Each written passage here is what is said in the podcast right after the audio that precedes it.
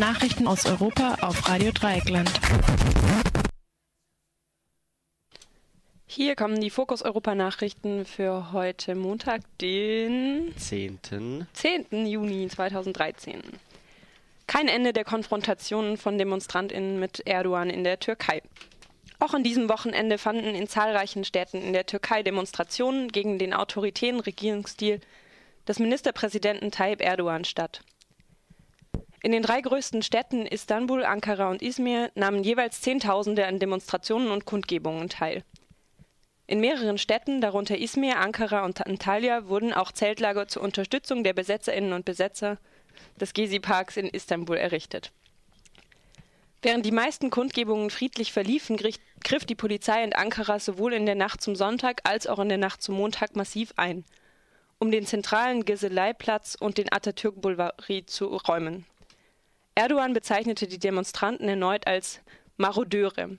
Bei einem Empfang, der ihm von seinen Anhängern am Flughafen von Adana bereitet wurde, sagte Erdogan,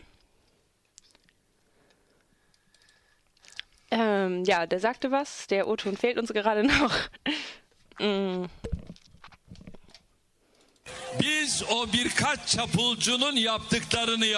Wir machen nicht, was ein paar Marodeure machen. Sie brennen, sie zerstören. Das ist ohnehin die Definition von Marodeuren. Sie sind so niederträchtig, dass sie auf den Ministerpräsidenten dieses Landes schimpfen. Çapulcunun tanımı budur zaten. Onlar bu ülkenin başbakanına küfredecek kadar alçaktırlar. Wenn sie etwas zu sagen wollen, wenn sie Umweltschützer sind, so ist der Ministerpräsident dieses Landes Umweltschützer. Sagen Sie es. Başbakan var. Gelirsiniz başbakanla. Indessen klagen türkische PolizistInnen über Stress durch Dauereinsätze. Nach Angaben des Vorsitzenden der türkischen Ge Polizeigesellschaft Emniyet Sen Faruk Sezer sollen in den letzten Tagen sechs überforderte Beamte Selbstmord begangen haben. Ein Polizist starb an Verletzungen, die er sich zusog, als er bei der Verfolgung von Demonstrantinnen in eine Baugruppe fiel. Cesar forderte die Amtsenthebung des Istanbuler Polizeipräsidenten. Cesar war sichtlich bemüht, mit seinen Äußerungen der allgemeinen Kritik an der Polizei entgegenzutreten. Britisches Unterhaus soll über Waffenlieferungen an syrische Rebellen entscheiden. Assad weiter auf dem Vormarsch. Nachdem sich England und Frankreich bei der Aufhebung des Waffenembargos der EU gegen Syrien durchgesetzt haben, soll nun das britische Unterhaus über eine Bewaffnung entscheiden. Dies erklärte der britische Außenminister William Hague. Der konservative ha Hague gab damit dem Druck von Abgeordneten seiner eigenen Partei nach. Ursprünglich war ein Parlamentsbeschluss über diese Frage nicht vorgesehen gewesen. Hague sagte nicht, wann es zu einem solchen Beschluss kommen könnte. Indessen gewinnen die Truppen des Regimes im syrischen Bürgerkrieg gegen die zerstrittene Opposition offenbar weiter an Boden. Nach dem Fall der strategisch wichtigen Stadt Qasir an der Grenze zum Libanon und dem Erreichen der Golanhöhen verlegte die Armee nun nach Angaben der oppositionsnahen syrischen Beobachtungsstelle für Menschenrechte Tausende von Soldaten in Richtung der türkischen Grenze. Hier halten die Rebellen unter anderem die Stadt Idlib und einen Teil von Aleppo.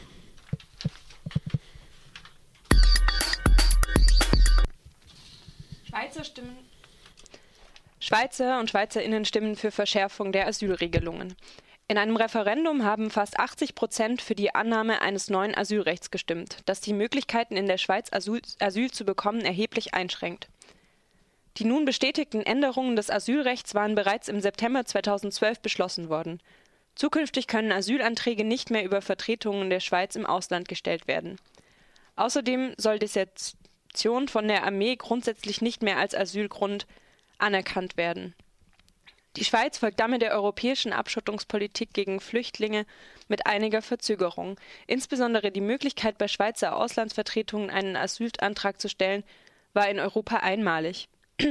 Bisher hat die Schweiz pro Kopf der Bevölkerung doppelt so viele Asylsuchende aufgenommen wie der europäische Durchschnitt. Abgeordneter wirft de Maizière Täuschung in der Eurohawk-Affäre vor. Der Abgeordnete Michael Leutert von der Linken wirft dem Verteidigungsminister Thomas de Maizière täuschende Angaben in der Affäre um das gescheiterte Drohnenprojekt Eurohawk vor.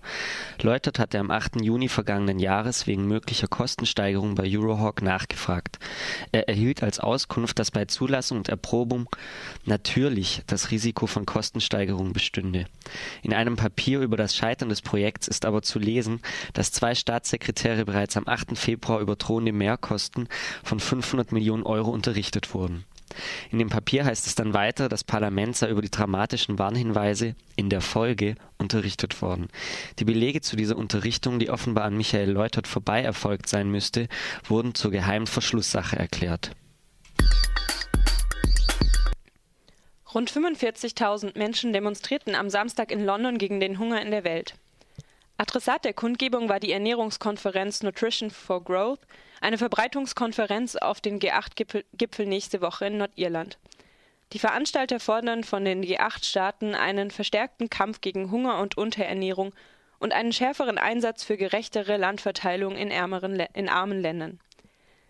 Die auf der Konferenz vertretenen Länder sagten Hungerhilfe von jährlich zwischen 400 und 900 Millionen bis 2020 zu. 165 Millionen Kinder sind unterernährt. Jährlich sterben über drei Millionen an Hunger.